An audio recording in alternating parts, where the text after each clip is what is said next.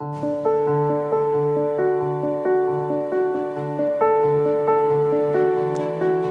Evangelio según San Mateo.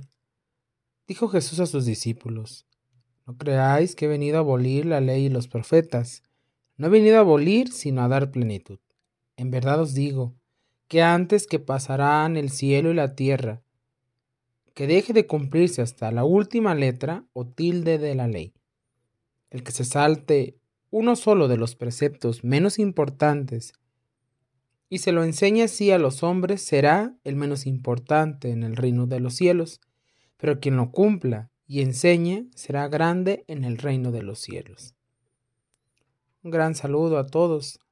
Soy el Padre Brandon.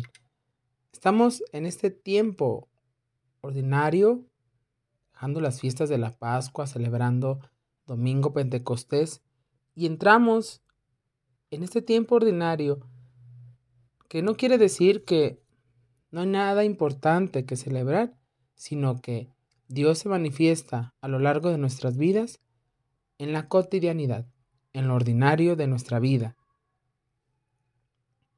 El Señor es el verdadero Dios y Él ha venido a dar plenitud.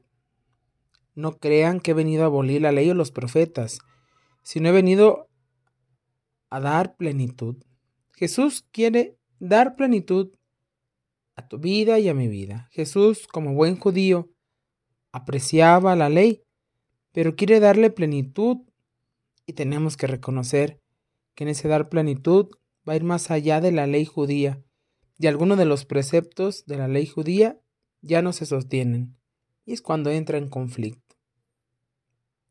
En los pasajes que siguen al Evangelio de hoy, vamos a ver a Jesús pronunciar por seis veces la siguiente frase. Habéis oído que se dijo a los antiguos, pero yo os digo, algo que le toca explicar a los comentaristas en los próximos días sobre estos evangelios. Pero la orientación y la línea general se va a centrar en el amor y en todo lo que el amor pida.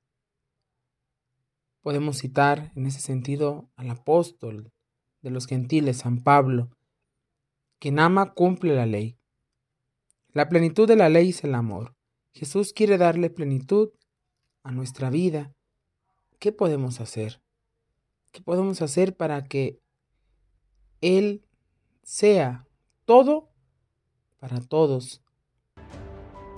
Pidamos a Jesús en este día miércoles que nos acompañe y que en verdad sepamos dejarnos guiar por su palabra y por sus enseñanzas. Esto es Jesús para Millennials. Que todos tengan un excelente día.